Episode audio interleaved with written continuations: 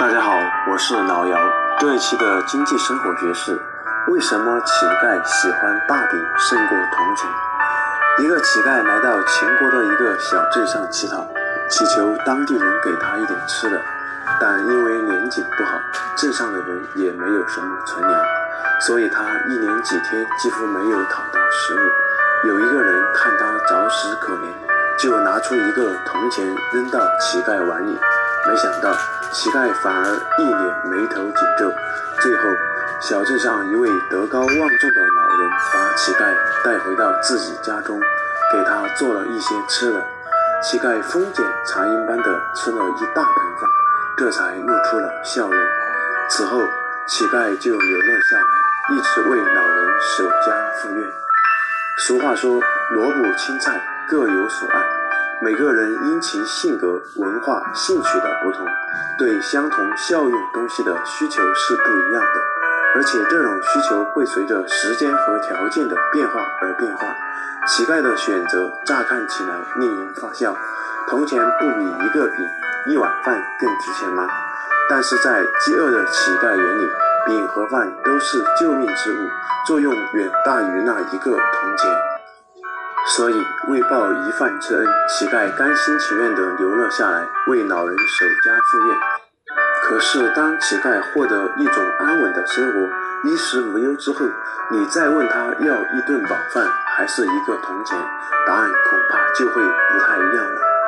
传统经济学理论认为，在某个特定的条件和环境下，人们总是倾向于做出自己需求带来最大化效用的选择。同样是为了保暖，收入高的人在买一件衣服时，更多的考虑的是款式和品牌；而收入低的人决定购买时，考虑更多的是它的质量。在美国心理学家马斯洛的需求理论中，人一生有五类需求：生理需求、安全需求、归属与爱的需求、尊重需求和自我实现需求。这五类需求像阶梯一样从低到高，逐级递升。通常是某层次需求获得满足后，才会出现另一层的需求。在多种需求没有获得满足前，首先需要满足的是其最低层次的需求。该需求满足后，后面的需求才会显示出其激励作用，成为追求更高一层次的需求动力。正是人们有了不同层次和多样化的需求，才有了提供多样化效用的市场空间。需求与效用之间并不是一成不变的，会因时、因地、因人而不同。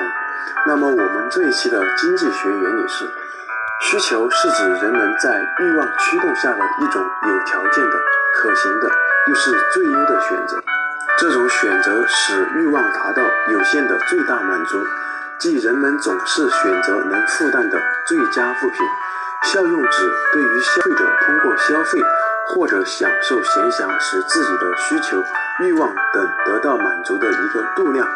经济学家常用它们来解释有理性的消费者是如何把有限的资源分配在能给自己带来最大的满足的商品上。好了，以上就是我们这一期的内容，希望你能有所收获。下期再见哦。